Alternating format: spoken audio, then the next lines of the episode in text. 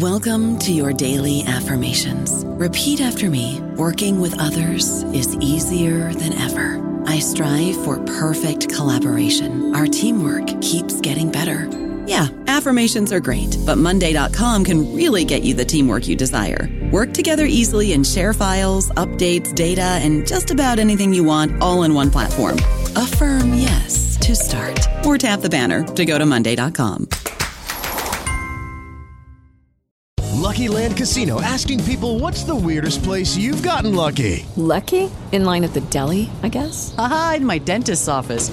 More than once, actually. Do I have to say? Yes, you do. In the car before my kids' PTA meeting. Really? Yes. Excuse me, what's the weirdest place you've gotten lucky? I never win and tell. Well, there you have it. You can get lucky anywhere playing at LuckyLandSlots.com. Play for free right now. Are you feeling lucky? No purchase necessary. Void where prohibited by law. 18 plus. Terms and conditions apply. See website for details.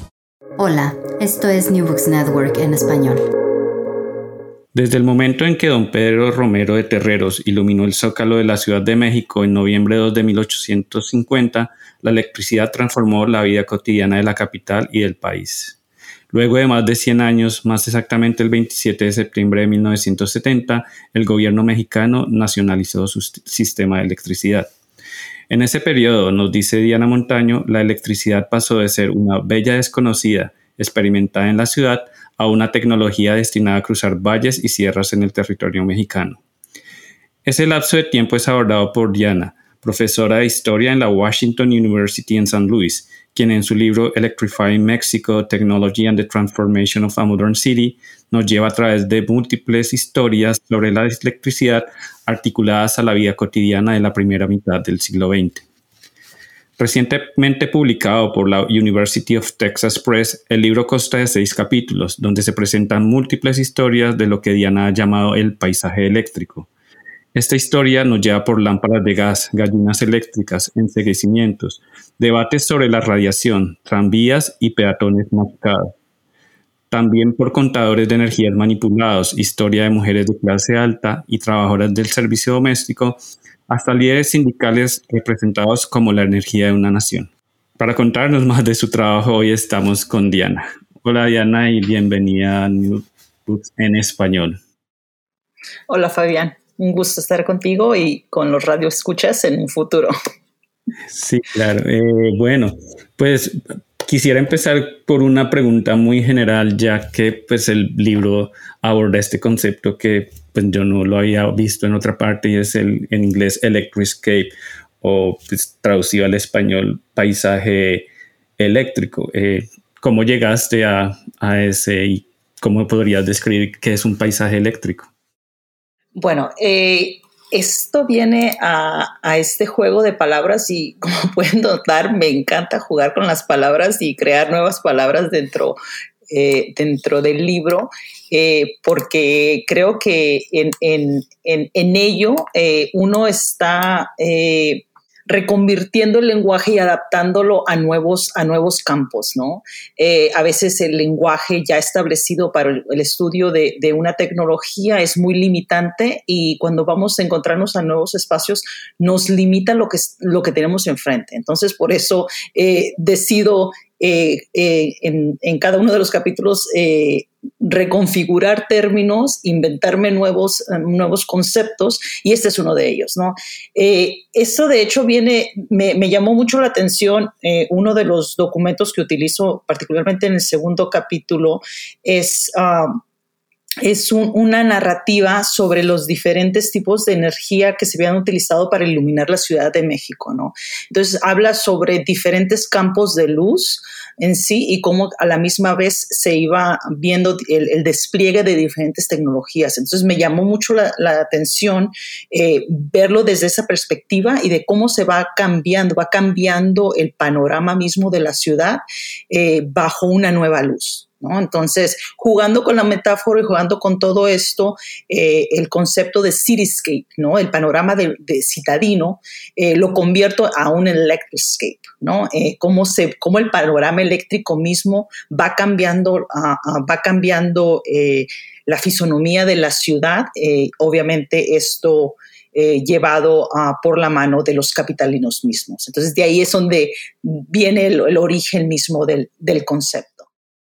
Sí, en realidad es una palabra muy interesante para describir pues toda esta red de elementos, actores y pues la traje así de primero porque pues es imaginarnos un poco que al leer tu libro pues uno empieza a tener muchas imágenes de lugares, de espacios, de, de acciones cotidianas que digamos pues están ahí eh, presentes en, en, los, en, los, diferentes capítulos y en las diferentes como líneas que tú trazas eh, con todo este trabajo de archivo. Y bueno, pues otra pregunta pues, en esa dirección eh, es, eh, ¿cómo hiciste para llegar como a esos diferentes lugares? Y sobre todo porque algo que tú también promueves en tu libro es este tipo de historia que pues, se conoce un poco como historia de las tecnologías en uso o las historias centradas en los usuarios. Eh, ¿Puedes contarnos un poco cómo llegaste a entender o a trabajar con esta perspectiva teniendo en cuenta que también pues hay muchas formas de hacer historias de las tecnologías. Sí, bueno, yo, yo jugando también con las metáforas, eh, esta metáfora de grounding electricity, ¿no? Eh, de, de, llevar la electricidad a ras de tierra. Uh, es desde el principio que, me, que, me, que empecé a, a adentrarme al tema de la electricidad en general, me llamó mucho la atención eh, el énfasis dado ¿no? a la infraestructura misma eh, y a los debates sobre la política eh, energética, sobre la economía de, de la electricidad misma de la industria, pero también de cómo impacta la economía nacional. y eran temas que en lo particular yo no tenía nada de interés, ¿no? Entonces, ¿cómo surge? Y esto es parte de cómo surge mi interés por el tema, eh, que es, un tema, es, era parte de un listado de temas que mi consejero académico, William Beasley, eh, me dijo, estos son los temas que nadie ha tratado eh, desde dentro de la historia mexicana y que a él le parecían interesantes el tema de la electricidad a, primer, a, digamos, la, primera, la primera reacción automática era, esto es algo muy seco, esto es algo que no tengo nada de interés, ¿no? O sea, de cables, de torres de tensión, todo esto, yo no veía cómo eso me iba a interesar, pero de hecho, leyendo eh, sobre el proceso en Estados Unidos desde la historia social, me empezó a llamar mucho la atención de cómo la gente eh, ah, tenía un cierto eh, concepto de lo que era la tecnología y cómo poco a poco se va transformando eso, ¿no? Su relación misma con la, con la electricidad, ¿no? El, cambio, la continuidad, el contexto, todo eso se me hacía muy interesante desde la, ah, desde la historia social. Pero bueno, ¿cómo, ¿cómo llego a, a esta perspectiva? Aparte de que era por una decisión de no hacer lo obvio, que era la infraestructura. Eh, me llamaba mucho a mí la, perspectiva o la meta de seguir la construcción física y simbólica de esos espacios electrificados de la Ciudad de México en particular.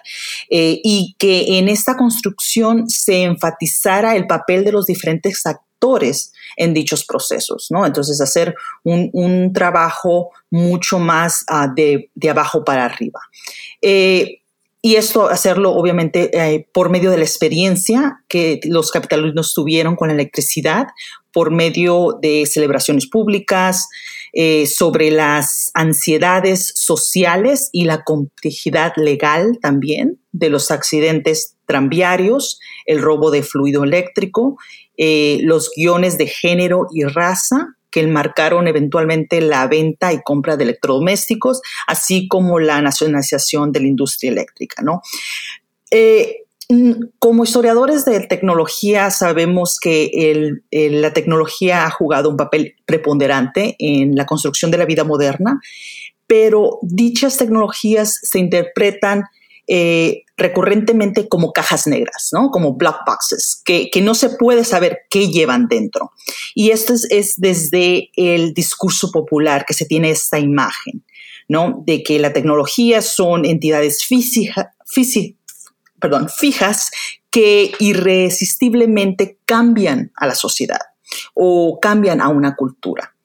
Eh, en otras palabras, la tecnología se encuentra allende de la gente y las ambiciones de aquellos que las utilizan, ¿no? Es, algo foráneo a ellos. Eh, y lo que yo intento documentar es la relación fluida entre la gente, entre los individuos y la tecnología misma.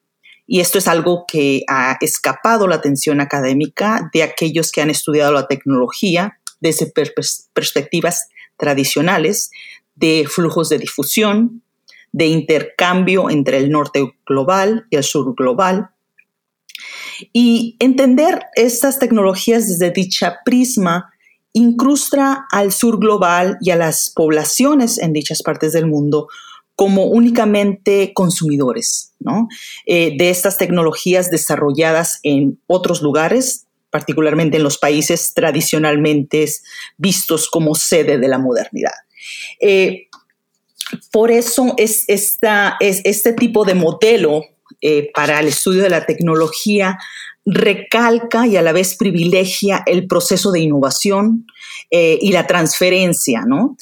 Eh, todo esto a expensas de los procesos de adaptación, apropiación y del, del uso mismo de estas tecnologías. Entonces es muy limitante para nosotros que estamos haciendo historia de tecnología dentro del sur global, eh, ver este tipo de modelo de hacer historia, ¿no? Entonces, el, el, estudiar tecnologías dentro del contexto de uso es muy importante porque ahí es donde eh, donde nosotros recuperamos, digamos, la agencia, ah, el, el, grado de, y el rango de acción que estas sociedades tienen en vivir y conducir una vida tecnológica o, o construir espacios donde la tecnología eh, eh, les va a ayudar a mejorar, a, a, implementar, etcétera, etcétera, que sea como una herramienta, ¿no?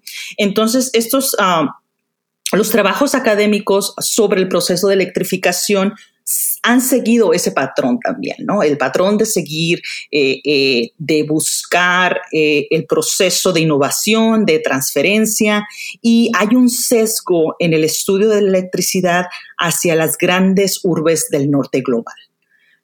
Eh, y dentro de estas se centra también al estudio eh, de las tecnologías que dieron paso a la electrificación, también a las instituciones que lideraron eh, campañas de electrificación y también a los aspectos económicos. Entonces, lo social, lo cultural viene a ser marginal, ¿no? Entonces, en en plantear la electricidad de otra manera, ponerla en el centro, poner en el centro guiada por los actores históricos, por los capitalinos. Esa es la intervención que, que yo hago, digamos, dentro del estudio de la electricidad en particular y, y el estudiar la tecnología dentro del campo de uso, uh, dentro de la misma, uh, mi intervención dentro de la, de la uh, historia sobre la tecnología en la región. Muy bien, sí, es claro como esa distancia que tú quieres tomar pues de una historiografía que igual tú la vuelves a traer eh, de diferentes formas. Y podemos empezar así hablando sí del primer capítulo donde digamos uno de estos momentos clásicos en la historia de la tecnología es ese momento de el origen o la llegada pero leyendo tu primer capítulo es más como observar una transición entre una infraestructura existente de velas, de luces de gas y la llegada pues de esta fascinación y este discurso científico sobre la electricidad. En ese primer capítulo, ¿cómo entonces abordaste esa llegada de la electricidad a México?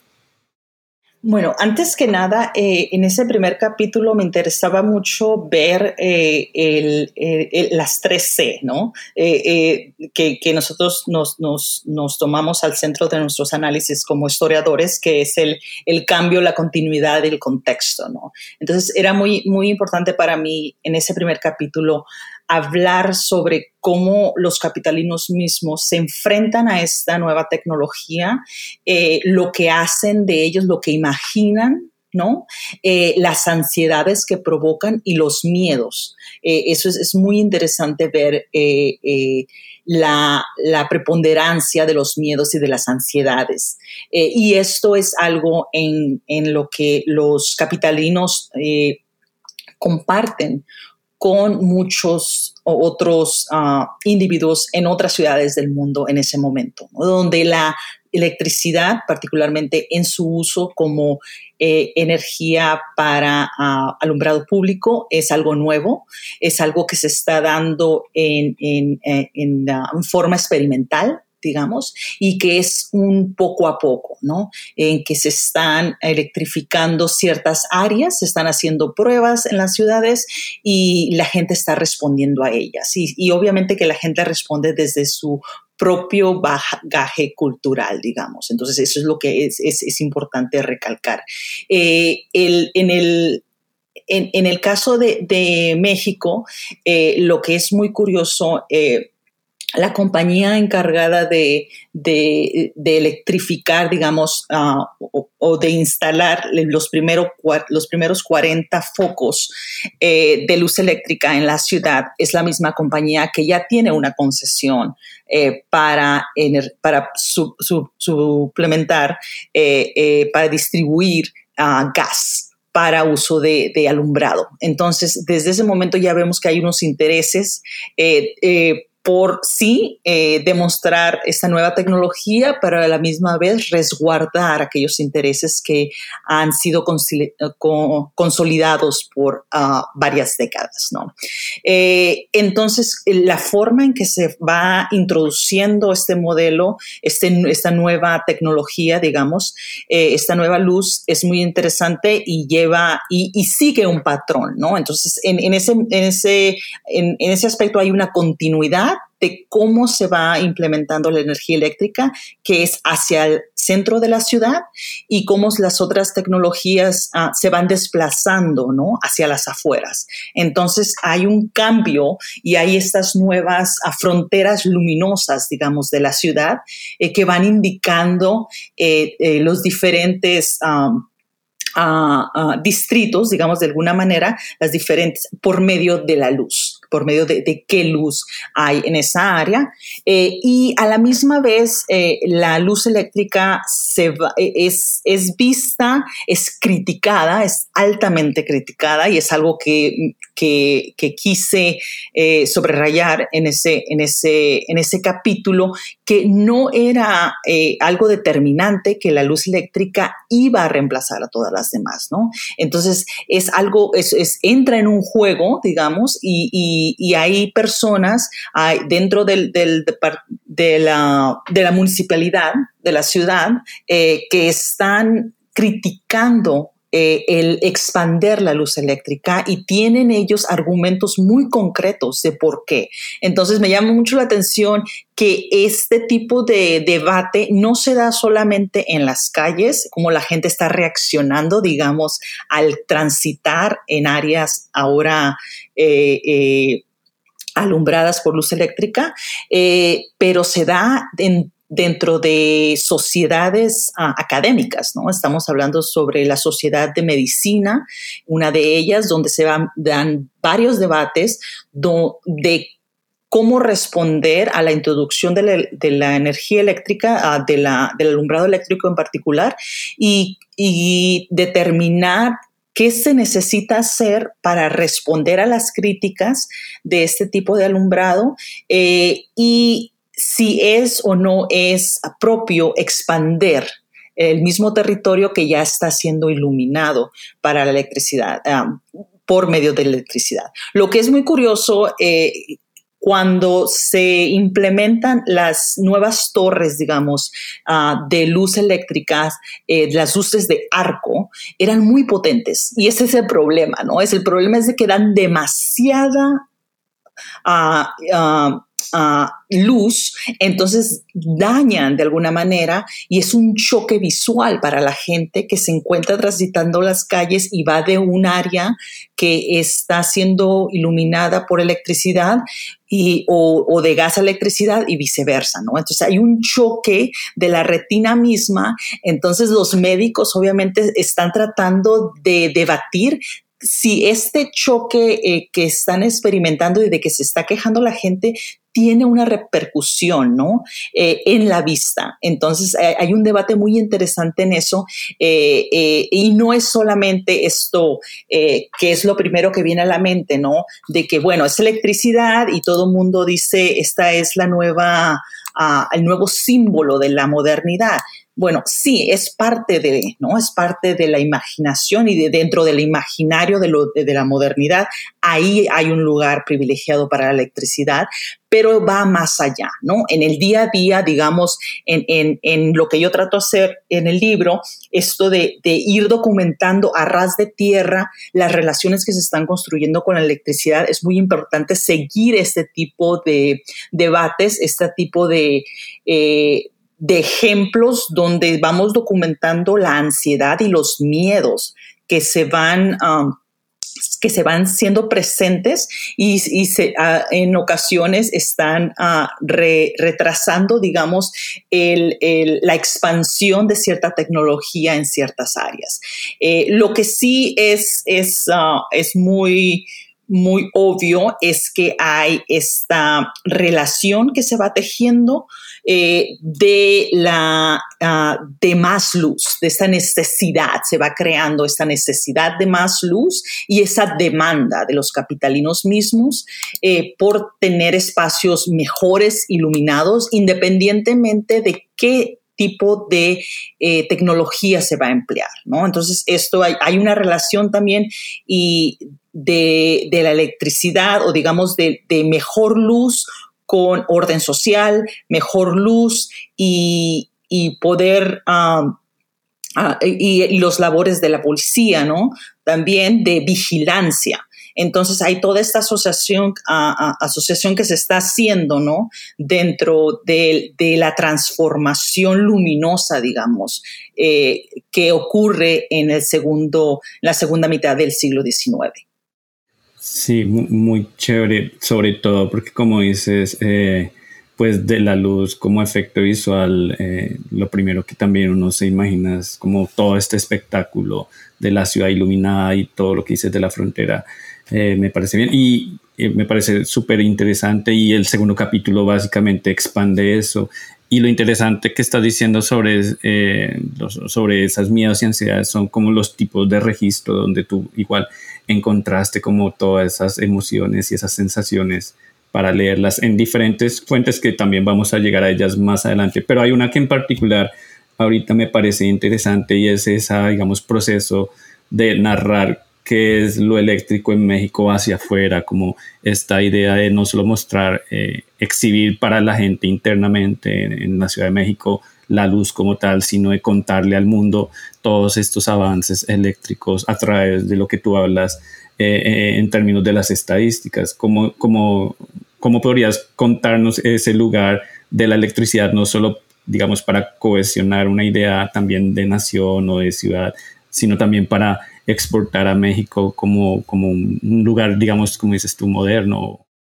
Sí, entonces eh, esto lo, lo, abordo en particularmente particularmente en el, en el segundo capítulo, ¿no? De, de cómo ah, hablo sobre eh, la relación entre electricidad y, y exhibición. ¿no? El segundo, la segunda mitad del siglo XIX es conocida como eh, el, el, apogeo de, las, de estas grandes ferias internacionales, ¿no?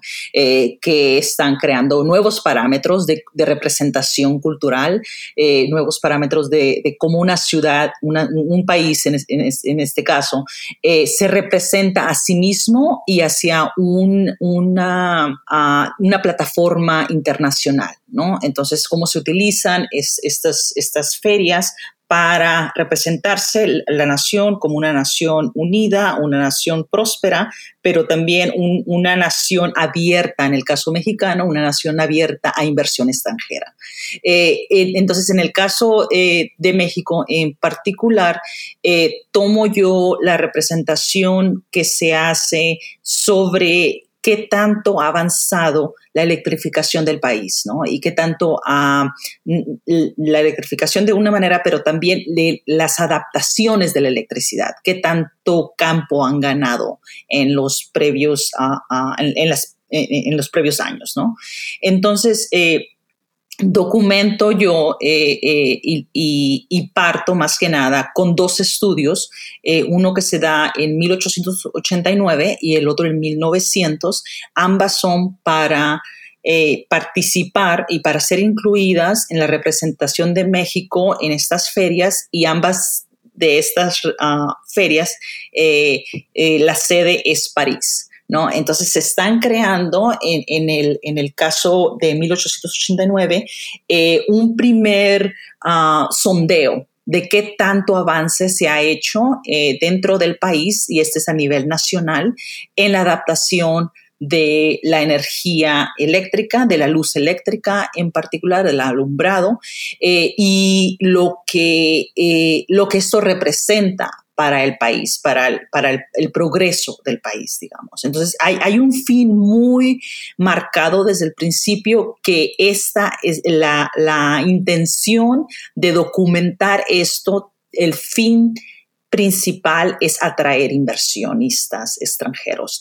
Eh, es, es, particularmente representar a México como un campo eh, donde este tipo de intervención extranjera en el área de la electricidad, ah, eh, de la energía en general, es un campo muy fructífero.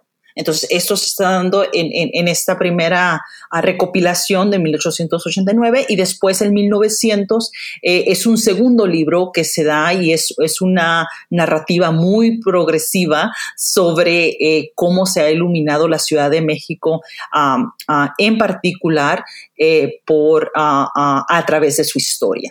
¿No? Entonces, lo que llama mucho la atención y como tú lo indicas es el, tipo de lenguaje que se está utilizando aquí y el lenguaje nacional, internacional en ese momento es el lenguaje de la estadística. La importancia de hablar en esos términos para representarse y para que otros a, allende a las fronteras nacionales entiendan a este territorio en ciertos términos. Eh, este tipo de lenguaje se va gestionando en el segundo, en la segunda mitad del, del 19 y por eh, eh, este tipo de tecnócrata que Mauricio Tenorio Trillo llama magos del progreso, ¿no? Entonces ellos son los que, los encargados, los tecnócratas que encuentran una necesidad dentro del, gobierno federal en, hablar y en discutir el, el, México en ese momento bajo ciertos términos, el, de la estadística en particular. Y entonces hay, hay una ola de, las instituciones federales y, municipales también de, eh, de documentar todo, de documentar todo y, de tener este tipo de, eh, de bancos, digamos, de información, ¿no? Eh, y esto es algo que, por ejemplo, en el caso de, Catherine Sloan, eh, ella también lo, lo, ve en el caso de los suicidios, ¿no? Hay un afán por documentar esto y aparte esto pone, independientemente de lo que se está documentando, ya al estar hablando este idioma de la estadística, pone a México como un país progresista, un país ah, ah, moderno que habla ¿no? y utiliza la estadística como una herramienta de gobernabilidad. Entonces es, muy, muy interesante ver cómo eso también sucede para el caso eh, de la electricidad en México. Eh, pero en el caso de México también eh, se utiliza para contrarrestar este tipo de, visión que se tenía en el extranjero del México ah, tradicional, del México, del Old Mexico, ¿no? Eh, eh, del, viejo México. Eh, entonces es, es, es, es, ah, es, una batalla, digamos, casi de fuentes, ¿no? Una, una, batalla de diferentes narrativas de lo que es México en la segunda mitad del 19.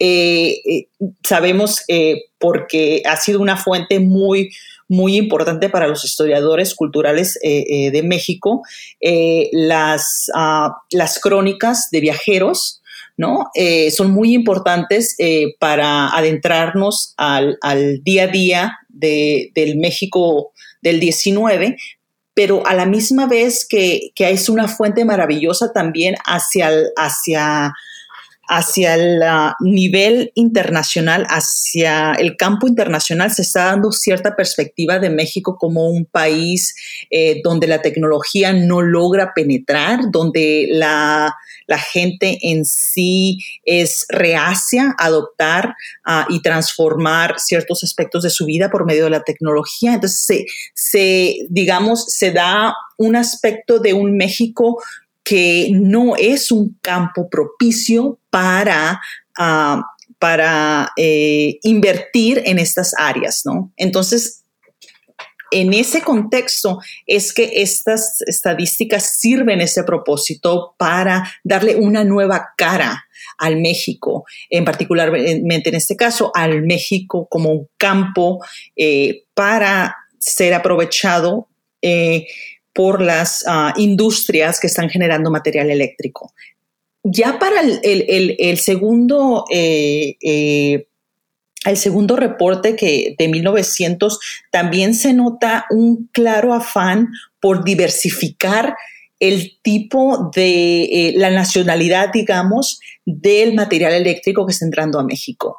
los Estados Unidos había ah, encapsulado, digamos, el mercado mexicano en, proveer el, maquinaria eh, necesaria. Eh, entonces se busca, y eso es algo que se dice en, la misma introducción de este reporte, que uno de los fines este, de esta compilación es encontrar eh, y, que los extranjeros, ah, los financieros extranjeros, los inversionistas extranjeros vean a México y vengan a competir por el mercado mexicano y a darles competencia. Entonces, si es una búsqueda porque el, ah, inversionista eh, eh, y, las, también las, compañías europeas entren y se debatan ah, ¿no? y peleen el mercado mexicano. I don't know about you, but I'm very busy and I don't have a lot of time to cook. That's why I subscribe to Factor. Eating better is easy with Factor's delicious, ready to eat meals. Every fresh, never frozen meal is chef crafted, dietitian approved, and ready to go in just two minutes. You'll have over 35 different options to choose from every week, including Calorie Smart, Protein Plus, and Keto. These are two minute meals. Factor meals are ready to eat and heat, so there's no prepping, cooking, or cleanup needed. They're flexible for your schedule Get as much or as little as you need by choosing your meals every week. Factor is the perfect solution if you're looking for fast, premium options with no cooking required. Sign up and save. We've done the math, and this is important. Factor is less expensive than takeout, and every meal is dietitian approved to be nutritious and delicious. Head to factormeals.com slash NBN50 and use code NBN50 to get 50% off. That's code NBN50 at factormeals.com slash NBN50 to get 50% off.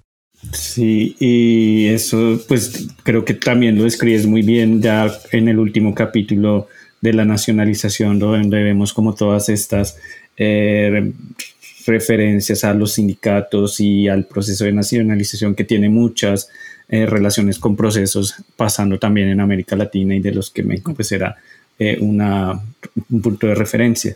igual continuando con, porque hay algo de lo que mencionaste acerca de este tema de las representaciones, obviamente ahí estás trabajando con una serie de fuentes hacia afuera que, digamos, circulan localmente, pero también en, en otros circuitos. Pero pues claro, gran parte de esta mirada tuya sobre los usos de tecnología eh, nos llevan a esos niveles mucho más eh, cotidianos de la gente espichada por tranvías, de la gente teniendo accidentes, de la gente usando eso en la vida cotidiana. Eh, la primera intervención que tú haces en esa dirección es a través de la movilidad urbana también en cambio y, digamos, en, en, tensión con, con, la introducción de la, de, la electricidad, eh, que también abre un poco como, bueno, una infraestructura es una eh, como eh, oportunidad para hablar de otras infraestructuras y este capítulo es muy interesante y muy chévere porque vinculas la movilidad y la electricidad. y bueno, pues, pues podemos ir por ahí, pero también por un tema que me parece muy interesante frente a estos, digamos, discursos científicos, que es el lugar de la prensa sensacionalista y, digamos, hablar de la electricidad eh, en ese lenguaje también más popular. En algún momento tú me comentabas también, por ejemplo, que para representar la estadística de muertos, pues se utilizan otras metáforas, eh, cosas de ese estilo. Entonces es como, bueno, ya vimos que científicamente se quería representar a México como una posición, pero localmente como la prensa logró eh, representar eso. Sí, es, es, es, muy interesante. Y es, esta es la, la segunda parte del libro. El, el, libro tiene tres partes y esa segunda parte eh, eh, me centro mucho yo en, en, el tercer capítulo más que nada sobre la prensa, ¿no? Entonces, la, la mayoría de las fuentes viene de la prensa para ese. Eh, y luego el, el, cuarto capítulo es, es son uh, expedientes judiciales. Eh, esto, como dices tú, me permite estar documentando el, la experiencia con la electricidad a de tierra. Eh, en particular, la prensa es, es muy rica eh, y esa es una de, la, de, las razones por qué me centro yo en los accidentes, ¿no? Entonces, el accidente, como yo digo, es eh, demanda que, que que haga un cese de acción, que haga un, un paro, ¿no? metafóricamente, tiene que parar el tranvía, y pero a, la misma vez eh, vemos que, la sociedad misma para, trata de, ver qué es lo que está pasando, trata de encontrar culpables eh, y, en, este paro, digamos, en, en esta pausa, eh, encontramos que hay una gran generación eh, de, documentos, uh, ¿no? De fuentes. Entonces, los accidentes es, ese tipo de, de, evento eh, y es un evento recurrente, ¿no? Entonces, ya después, cuando se convierte en algo muy recurrente, ya empezamos a ver patrones, ¿no? ¿Qué es lo que estamos viendo? ¿Qué, qué está recurriendo? ¿Qué continuidad estamos detectando dentro de la cobertura misma del accidente? A mí me interesa mucho en, este capítulo ver no, no solamente eh, eh, quién, se, quién es el culpable ¿no? de los accidentes mismos, pero lo que representa para el, para el, para el futuro de la ciudad, para el futuro del país. Eh, estamos hablando de la Ciudad de México, pero en muchos de los discursos y de los debates se habla de la Ciudad de México como un ejemplo de, lo, de, la, de la nación misma, ¿no? Entonces es muy curioso ver, eh, por ejemplo, eh, todo es esta, este debate sobre la atención, ¿no? La atención sobre riesgo, sobre peligro en las calles. Y es muy interesante eh, ver cómo esto se va coloreando, digamos, de alguna manera, se, se, se va representando de cierta manera que hay una asociación que se va forjando de quiénes son los que están siendo arrollados, por qué razón y quién los está arrollando, ¿no? Entonces, esto, eh, de alguna manera, la discusión misma eh, se aleja de la máquina, se aleja del tranvía y lo pone a nivel de problemas humanos, ¿no? Es un problema de tanto los motoristas que no están capacitados eh, para manejar esta, esta, nueva tecnología, esta nueva fuente de movilidad,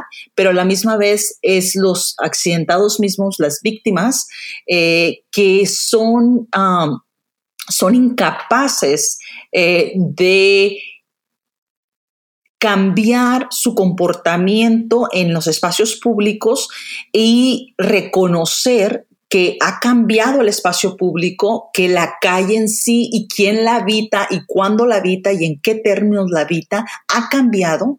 Eh, a, mí me interesa mucho, en, ese, en ese capítulo me sirvió mucho es, esta, es, esta, es este lente de, de, la movilidad y lo que está pasando en las calles como un concierto, ¿no? Donde cada quien sabe qué nota tiene que tocar y a la vez hay, hay, uh, hay un cierto ritmo, ¿no? Entonces el accidente mismo viene y parte eso, ¿no? Y, y, y marca una pauta. Y lo que es interesante eh, es ver, bueno, cómo se está discutiendo a todos los individuos que forman parte de este concierto. Eh, a quién se está responsabilizando y al responsabilizar al tanto al motorista como al, a, la víctima, se va alejando más y más de la máquina, del sistema, de la infraestructura. Entonces hay, hay, eh, eh, hay un, un, el sesgo por documentar de alguna manera esos accidentes, eh, vemos que se está protegiendo, digamos, ciertos intereses no se tocan, ciertas responsabilidades no se traen tan pronunciadamente, digamos, porque sí hay ciertas uh, uh, prensa que trae a colación, ¿no? Eh, el rol, el papel de la compañía, pero es algo, eh, digamos, más marginal y lo que se centra es en el problema de las personas que no se adaptan a utilizar propiamente la tecnología o no se adaptan a eh, comportarse de alguna manera dentro de espacios tecnificados. Eh, y, bueno, te doy un ejemplo más, más concreto, ¿no? Eh, el, um, la víctima de accidentes eh, más eh, se, va construyendo como una persona que es ignorante, una persona que es ah, eh, recurrentemente que es un, una persona del de un campo rural, uh, puede ser que sea una persona que, que, que, recién ha llegado a la ciudad, ha migrado a la ciudad, o alguien que está de visita, ¿no? Digamos, un, un, un provinciano, ¿no? Eh, eh, que está en la ciudad de paso. Entonces, estas personas están ajenas, digamos, a este concierto que hay, este concierto de modernidad en las calles. Ellos no saben leerlo y por ende no saben comportarse. Entonces, hay esta, en, en, en este nuevo comportamiento, ¿no? Hay, estas nuevas reglas para comportarse adecuadamente en la ciudad.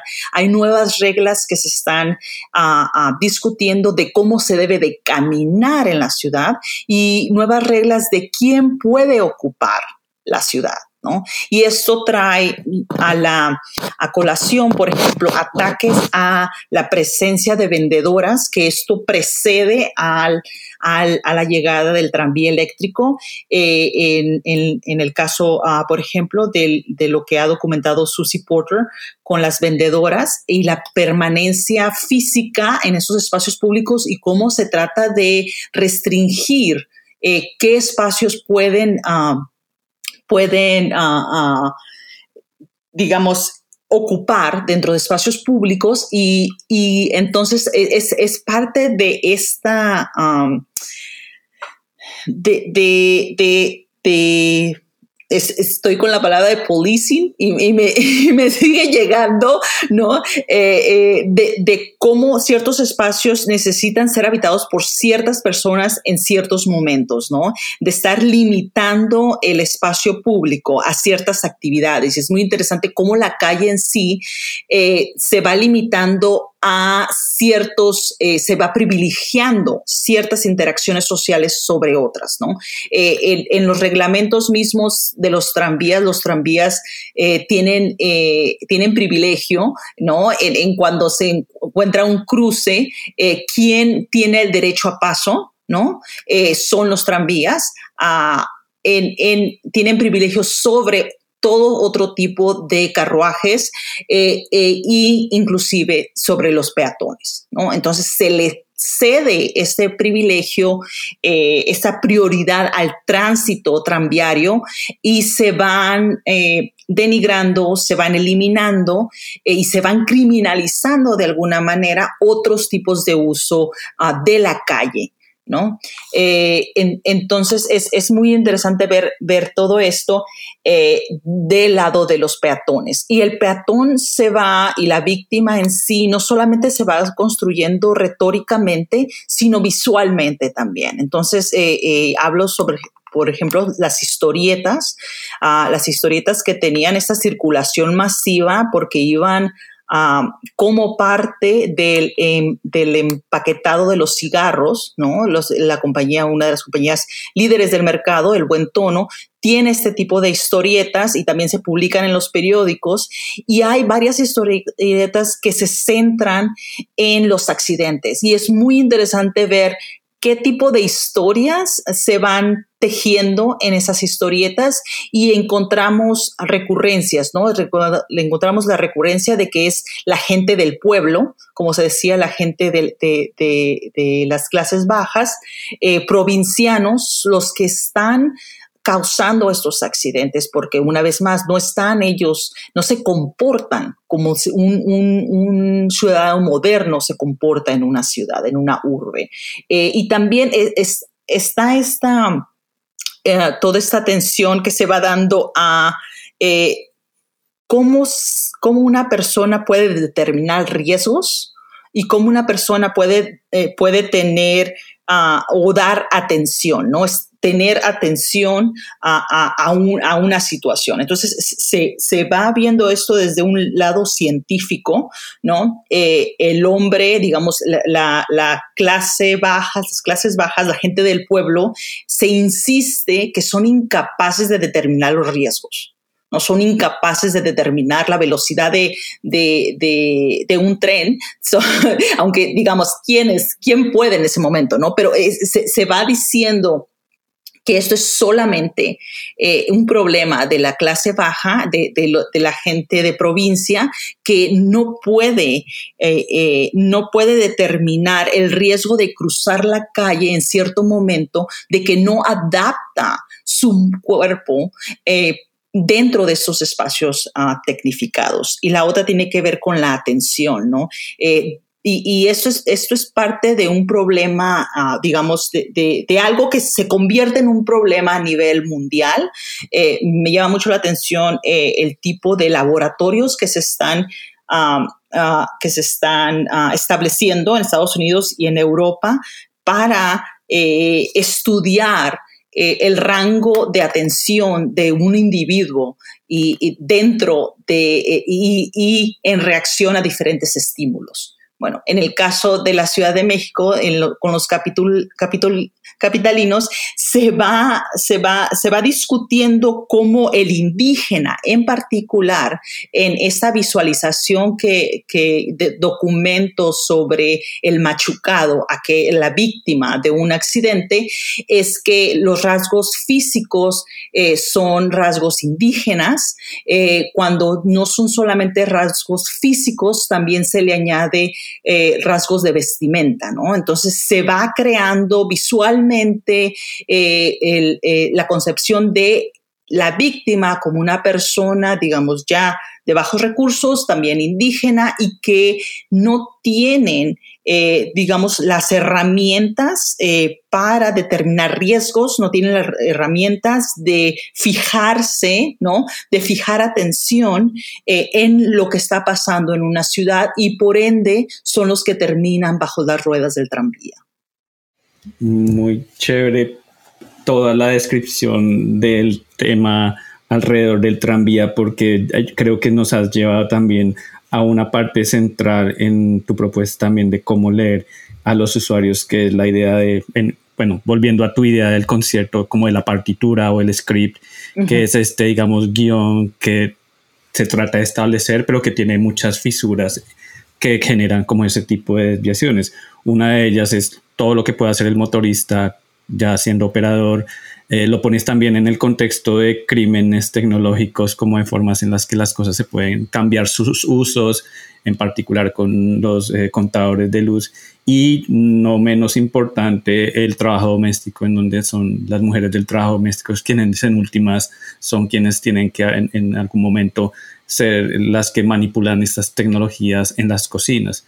Eh, digamos que tratando de redondear y también para hablar un poco estos tres capítulos, eh, cuéntanos esto del script, porque en realidad es una mirada del usuario también, si bien como tratando de disciplinarlo, de ponerlo en un lugar, eh, de usar eso como una excusa para decir que eh, eh, son chivos expiatorios o que se puede desconfiar porque no tienen nivel de educación, también como ese script como forma de muchos usuarios de tecnologías para reinventar, adaptar y como pues, desde el principio estábamos hablando, hacer de esas tecnologías en uso algo un poco más cercano a, a, lo que la gente hace en su vida cotidiana. Sí, bueno, esta idea del script o del guion me sirvió mucho porque, y eso es parte de lo que eh, los estudios sobre tecnologías en contexto de uso tratan de, abordar, ¿no? De, de, cómo los, las tecnologías ya vienen con cierto guion, vienen con una idea preconceptualizada de quién va a utilizar esa, esa, tecnología, ¿no? Y en qué términos, bajo qué parámetros se va a utilizar dicha tecnología. Ah, entonces, eh, una persona que está innovando en tecnología, que la está reinventando, tiene en mente desde el principio quién la va a utilizar y cómo se va a utilizar. Y inclusive cuando una tecnología sale al mercado, eh, hasta la misma garantía, ¿no? La misma garantía de un producto te dice, estas son, para eso está diseñado y si tú la utilizas en alguna otra manera, es, eso, eso renuncias a la, a, la, a, la, a la, garantía misma, ¿no? No va a ser cubierta. Entonces, está limitando los usos que se da de la, una tecnología. Entonces, viendo yo tanto en, el caso del robo eléctrico, eh, quién está presentando un guion y, bueno, yo digo, eh, acá no son los diseñadores, acá estamos eh, hablando sobre la compañía, en particular Mexican Latin Power, la compañía que va a monopolizar el, comercio de la electricidad en la Ciudad de México a partir de 1904. Empieza ese proceso de monopolización eh, y hay un guion predeterminado de cómo un usuario ah, va a utilizar la electricidad, ¿no? del proceso, digamos, eh, para, eh, para primero contratar a la compañía después en qué parámetros se va a utilizar, cómo el mismo contrato entre la compañía y el usuario determina cómo se puede utilizar una, la, la, la, energía misma. Ah, entonces vemos que ya en el contexto de uso, ese guion predeterminado no es nada más que un borrador, ¿no? Entonces yo digo, es un borrador y el usuario mismo va redescribiendo ese guion. Y, es, yo creo que nunca se seca la tinta ahí, ¿no? Porque ellos eh, puedes cambiar de un momento al otro y eso es bastante interesante en el caso de, robo eléctrico, eh, como un usuario, digamos, eh, que es un usuario a, a todas leyes legal, ¿no? Está, está haciendo uso legal uso, está siguiendo este guion predeterminado, de un segundo al otro puede cruzar esa frontera y puede hacer uso ilegal, digamos, eh, eh, fuera del, de este guion. ¿No? Y cómo puede ir de un lado al otro en, un momento, eh, de un momento a otro. Entonces, en, eso, en, tratar este guion y decir, no, este guion no es, no es letra muerta, o sea, esto es, esto es ah, eh, bueno, es letra muerta porque, bueno, se utiliza, ¿no? Como un draft, como un borrador y se va reescribiendo dependiendo de la situación. Entonces, me llama mucho la atención en ese caso eh, de robo, porque es muy difícil vigilar script, ¿no? Porque en el caso del robo eh, es, un crimen, ¿no? Y se va judicializando, se va eh, llevando a la corte, eh, se va arrestando a estos individuos que están cambiando el guion y están utilizando la energía de la manera que les plazca, al momento que les plazca. Entonces se va creando ese tipo de aparato, digamos, que tiene la meta principal de vigilar el consumo eléctrico. Eh, y estamos hablando no solamente de inspectores de la compañía eléctrica, pero también los peritos eh, que tienen que, ser llamados para proveer una, un reporte técnico de lo que está sucediendo, pero también a los gendarmes, ¿no? Entonces es todo este aparato que en conjunto tratan de, eh, de ayudar en, vigilar el consumo legal de esta tecnología. Pero lo que vemos es que es muy difícil, eh, digamos, eh, en el caso de la Ciudad de México, eh, lo que se llama... Ah, diablitos o lo que se llega a conocer como brincadores, que eran estos estos alambres bastante rudimentarios, ¿no? Que se podían instalar y desinstalar en, cuestión de segundos. Entonces, para poder atrapar a toda esta gente era muy difícil. Entonces, esto eh, eh, eh, eventualmente, ah, ¿no? se tuvo que crear todo este cuerpo dentro de la compañía uh, de Maxlight, ah, se tuvo que crear este cuerpo de inspectores que tenían que la única digamos, la única ah, ah, tarea era de vigilar ese consumo. Eh, entonces me llama mucho la atención eh, eh, cómo en el día a día, cómo adentrándonos por medio de estos casos judiciales, nos vamos adentrando de cómo la gente está llevando la electricidad a sus casas, a sus negocios, a sus fábricas y bajo qué términos, ¿no? Y la inestabilidad esta, la inestabilidad es algo permanente y es, eso, e, eso yo lo veo ah, en, todos los, en todos los capítulos, esta inestabilidad, esta fluidez, ¿no? Eh, de, una interacción con la, con la electricidad misma. Eh, bueno, y en el caso de, los electrodomésticos también estoy jugando con esto del, guion, ¿no? Cómo los mismos... Ah, y acá es, más bien las compañías mismas y las compañías encargadas de la publicidad, ah, las agencias publicitarias, cómo van uh, construyendo un imaginario doméstico moderno, ¿no? Una casa, ah, la casa mexicana moderna se va construyendo simbólicamente. Eh, ¿Quién la va a habitar?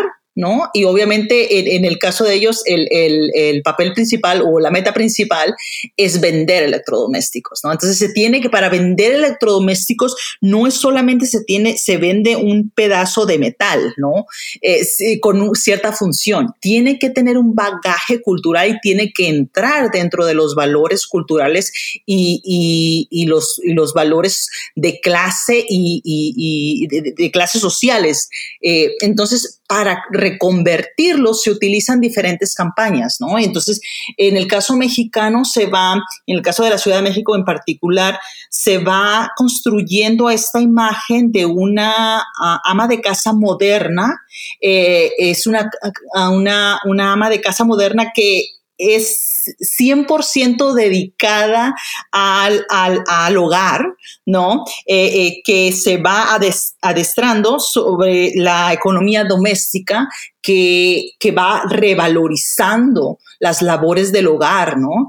Eh, y por medio de las labores del hogar es que esa, esa ama de casa entra a la modernidad y es por medio de, sus, de estos electrodomésticos que se va conectando a la transformación que el país, digamos, y la ciudad está experimentando desde la seguridad del hogar mismo. Eh, se van creando imágenes, imaginarios, ¿no? De esta ama de casa, eh, que es, um, más que nada, es una mujer de tez blanca, Ah, es una mujer delgada, es una mujer eh, de clase media y es una mujer que está 100% dedicada a su hogar, ¿no? Entonces, eh, raramente vemos, aún cuando las, las, los electrodomésticos se están eh, promocionando como como herramientas que le van a ayudar a la mujer a hacer las cosas uh, mucho más con mejor rapidez, con más eficiencia, ¿no? Eh, estas no son dirigidas a la mujer eh, que, está trabajando, no a la mujer trabajadora. No, es, simplemente y más que nada dirigida a personas, a, amas de casa de media clase que no tienen la necesidad de entrar al mercado laboral. Y en esta construcción, en crear un mensaje, en darle un valor social, un, valor de clase, eh, que se va creando este, eh, este no tecnológico, este no moderno, este el otro, ¿no? Entonces, el otro para esta ama de casa moderna de tez blanca media clase, el, el otro, digamos, the other, es, es, la ama, es la, ah, es la sirvienta ¿no? Entonces, lo que yo hablo en este caso, el, ese es el guion que se está, que se está gestando eh, y se está creando este no problema, ¿no? hablo de un problema o de un problema fabricado.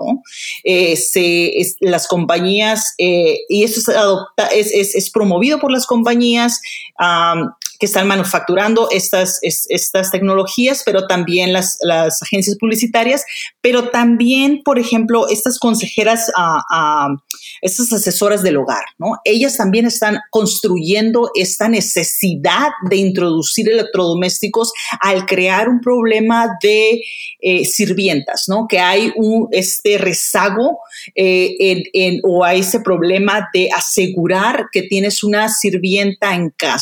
Entonces, hay este, eh, eh, esta falta, digamos, esta falta de trabajadoras domésticas ah, y por ende la, ama de casa. Ah, de, clase mediera eh, tiene que integrar estas, estos electrodomésticos para recompensar la falta de sirvientas. Entonces yo hablo de este éxodo que se va dando visualmente también, no solamente retóricamente, pero es, una retórica visual eh, de cómo se está dando es, eh, este otro, ¿no? Esta mujer indígena, esta mujer provinciana que había ocupado cierto lugar dentro del imaginario de la cocina mexicana ah, o de la casa mexicana, ¿no? Como parte de, ¿no? Entonces, eso lo podemos ver, por ejemplo, eh, eh, en, el, en, el, capítulo no me, no me extiendo al siglo XIX tanto, pero en el arte del siglo XIX podemos ver estas escenas domésticas donde están eh, las cocinas, la cocina mexicana, que es, es, es, es un es un tema muy, muy, muy bien documentado por los artistas del 19. Eh, la cocina mexicana, la mujer que domina esos espacios son mujeres de clase baja, son mujeres ah, ah, indígenas, son mujeres no blancas, ¿no? Entonces, digamos que en, en, el imaginario doméstico mexicano había esa asociación que ese es el tipo de mujer que domina y ese es el, tipo de mujer que se asocia con esos espacios. Entonces, para poder limpiar, sanitizar, eh, eh, no sé qué verbo quieran, quieran utilizar, pero para poder eh, hacer campo para que entre la, mujer de tez blanca, eh, clase mediera, a esos espacios, se tiene que sacar a la otra, se tiene que sacar. Y como yo digo, eso hay, hay, este éxodo imaginario también, porque, o sea, nosotros sabemos, eh, basado en el censo, que en los 60, en los 70, que es el último censo que, que, estudio, eh, hay un, patrón que se sigue eh, de la abundancia, digamos, de personas dentro del área de servidumbre, ¿no? Entonces, no hay una baja en ese caso eh, con relación a, con relación a la población eh, y hasta la fecha, ¿no? Esa, esa asociación de llegar a la clase media, de alguna manera, dentro de la Ciudad de México, es tener servicio doméstico, ¿no? Ya no sea a, 24 horas, a 7 días por la semana, pero tener acceso de ciertos días, de ciertas horas para ciertas tareas, tener eso, de, sacar ese tipo de tareas fuera de la casa. Eh, entonces es muy interesante ver es, cómo se está jugando con este guion para determinar ciertos espacios y para crear y reinventar ciertos espacios dentro de la casa mexicana. Pues Diana, muchas gracias por toda esta exploración. En realidad el libro es fascinante en términos de ofrecer múltiples caminos para hacer historias de las tecnologías, eh, como creo que queda aquí en, esta entrevista, hay muchos materiales también a nivel teórico para empezar a, a, llevar este tipo de historia de tecnologías en uso a otros contextos y no solo tecnología en uso como tal, sino un trabajo muy importante que estás haciendo de conectarlo, crear esas intersecciones con temas de género y raza que están y clase a lo largo del libro. Eh, no sé si quieras darnos como una ya puntada final para, porque nos quedó faltando un capítulo, pero yo creo que lo que nos has mostrado es como si hay, hay, que seguir ese nivel de detalle y ese nivel de detalle creo que quienes leen el libro lo van a encontrar. Sí, pues mira, eh, eh, rápidamente el último capítulo eh, lleva, se centra más en la industria eléctrica, pero el, papel preponderante que tienen los sindicatos, en particular el Sindicato Mexicano de Electricistas, y la importancia que tienen en la defensa de la industria, ¿no? Y cómo se va tejiendo este discurso nacionalista, pero también bastante masculino, ¿no? Entonces ahí hablo también de, género y, desde, desde la clase trabajadora, ¿no? Sobre los trabajadores en, en especial específico. Eh, entonces, eh, eh, de alguna manera le da balance al, otro capítulo anterior sobre los electrodomésticos en los espacios domésticos. Este último capítulo nos trae de nuevo hacia un espacio público, pero también un espacio nacional e internacional con esta pelea en contra de la Mexican Lighting Power, que sigue siendo una compañía de intereses internacionales ah, ya para los 50 entonces, eh, eh, hay un énfasis que, estoy haciendo tanto de, como tú dices, de traer a colación eh, la importancia de ver cómo estos discursos y esta retórica tiene sus connotaciones de raza, tiene sus connotaciones de, género, de clase ah, y en, este caso también de, nacionalismo ah, para ese último capítulo.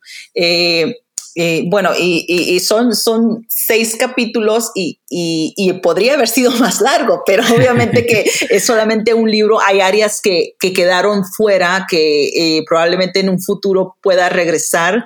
está toda esta área de, de, la medicina, ¿no? La importancia de la electricidad en la medicina. Hay hay bastante trabajo eh, que hacer para, para el 19 eh, sobre eh, electroterapia en particular. Es un área muy fascinante, pero lo podía haber hecho, digamos, en, en forma simbólica y, viendo la, la comercialización de esto, pero a mí mi interés era más, como, como dije hace, hace unos momentos, ir a ras de tierra. Entonces, sin encontrar ese tipo de documentos, eh, no se me hacía que iba a ir acorde con, con, lo que yo tenía en mente para el resto del libro.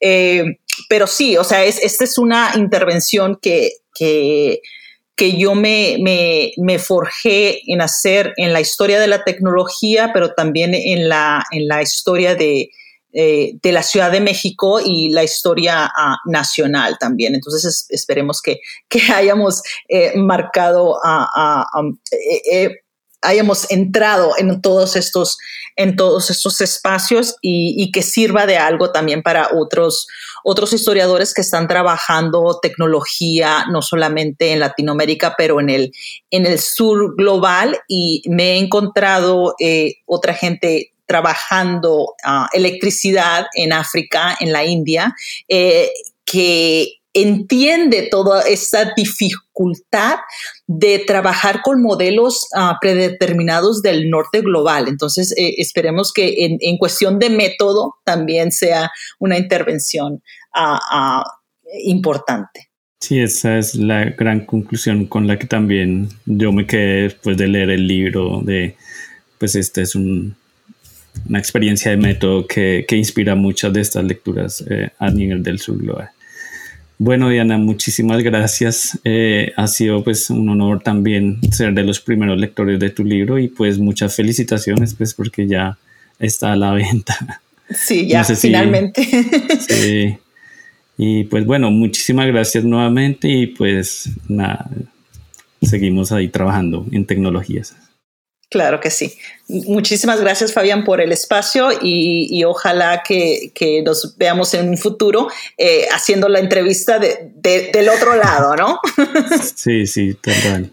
Bueno. Gracias por escuchar New Books Network en español. Hey guys, it is Ryan. I'm not sure if you know this about me, but I'm a bit of a fun fanatic when I can. I like to work, but I like fun too. It's a thing. And now the truth is out there. I can tell you about my favorite place to have fun Chumba Casino. They have hundreds of social casino style games to choose from, with new games released each week. You can play for free anytime, anywhere and each day brings a new chance to collect daily bonuses. So join me in the fun. Sign up now at ChumbaCasino.com. No purchase necessary. VGW. Void were prohibited by law. See terms and conditions. 18 plus.